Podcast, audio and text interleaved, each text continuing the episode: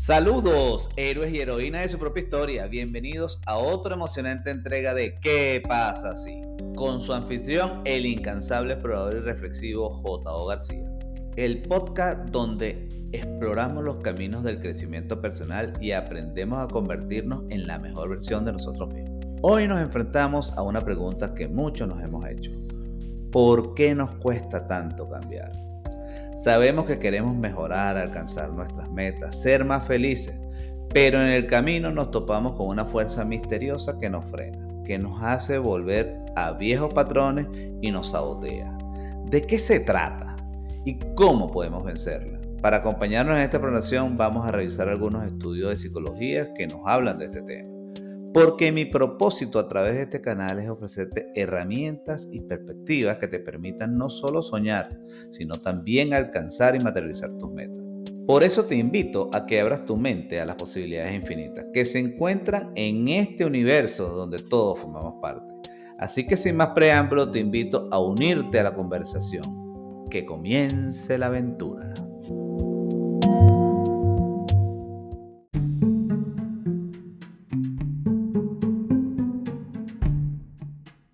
Lo que la psicología indica es que existen varias razones.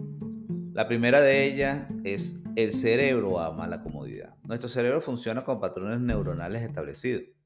Cambiar esos patrones requiere de mucha fuerza y energía, porque significa salir de nuestra zona de confort y desafiarnos a un mundo desconocido. Segundo, somos criaturas de hábitos. Los hábitos son conductas automatizadas que ahorran energía mental. Sin embargo, también puede convertirse en cadenas que nos atan a un comportamiento ya establecido que ya no nos sirve. Tercero, tenemos el miedo, el miedo al fracaso, el miedo a la crítica, al miedo al que dirán. Cambiar implica incertidumbre y la posibilidad de fracasar. Ese miedo nos paraliza y nos hace aferrarnos a lo que ya conocemos, aunque eso que ya conocemos no sea lo mejor para nosotros. Cuarto, las creencias limitantes. Las creencias que tenemos sobre nosotros mismos y el mundo que nos limitan a nuestro potencial. Si creemos que no soy bueno en esto, no cambiaré nunca, eso es difícil lograrlo. El cambio primero comienza en la mente. Y quinto, la falta de apoyo. El entorno social también juega un papel importante rodearnos de las personas que nos animan, las personas correctas, esas personas que nos apoyan en el crecimiento es esencial para el cambio. Ahora, creemos que hay esperanza. ¿Podemos realmente cambiar? La respuesta a estas preguntas, absolutamente. Aunque sea difícil, el cambio es posible.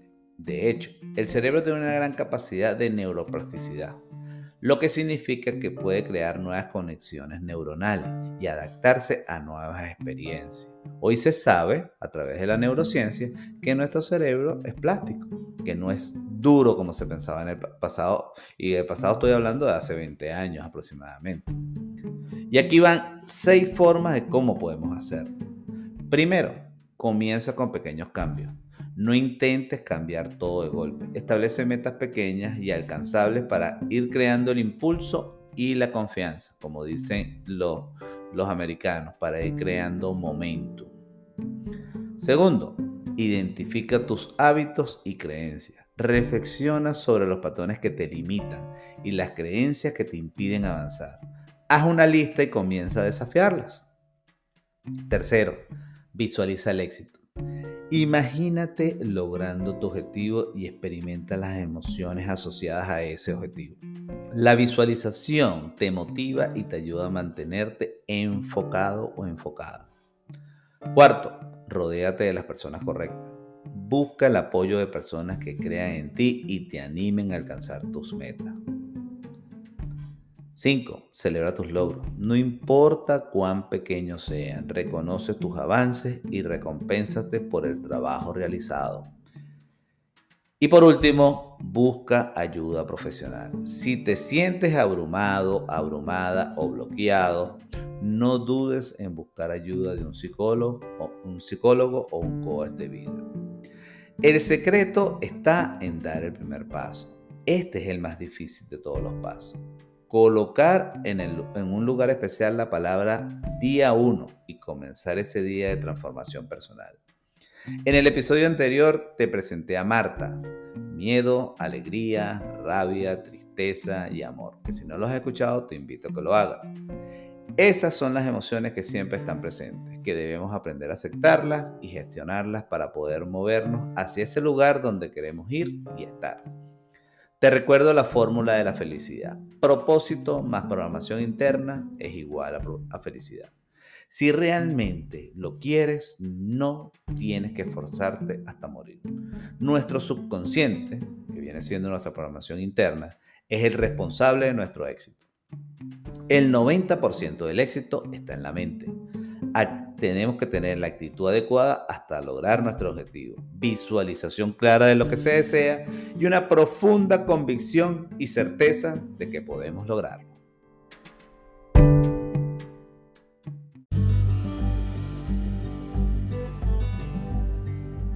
Así que yo te invito a qué pasa si te atreves a cambiar.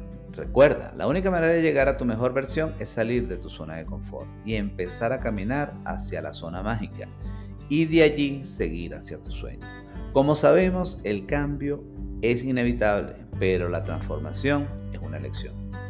Por lo general el héroe o la heroína tienen un llamado para salir de su espacio conocido, por una fuerza interna o externa.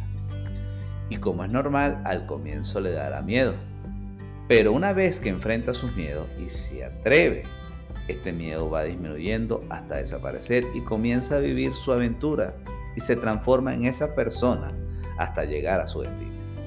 Pero siempre será su decisión. Nadie más puede hacerlo por nosotros. Tienes que hacer que las cosas pasen. Este es un episodio no solo para escuchar, sino un llamado a la acción. Te invito a que compartas tus reflexiones en los comentarios, ya que me gustaría saber ¿Y tú? ¿Qué opinas? Además, no olvides nuestro lema, hagamos que las cosas sucedan. Si te sirvió y gustó esta información, compártelo con quienes también quieren descubrir su potencial. Suscríbete si aún no lo has hecho y deja un me gusta.